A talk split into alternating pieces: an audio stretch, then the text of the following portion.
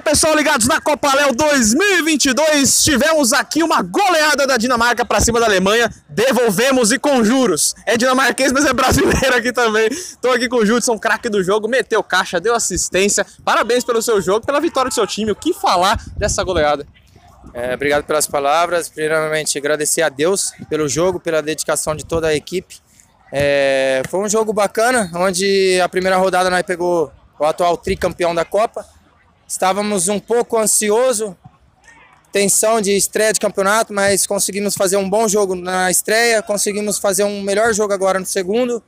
E daqui para frente é manter o foco, seriedade, humildade, sempre respeitar o adversário e ir para cima, cara, que o campeonato está sendo a primeira vez que a Léo sob medida de Campinas está chegando e nós está chegando para vir forte. Se Deus quiser, com humildade, respeito e vamos para cima aí que vai dar tudo certo. Mandar um abração pro Carioca lá, que se Deus quiser, segunda-feira ele tá com nós no serviço lá de novo.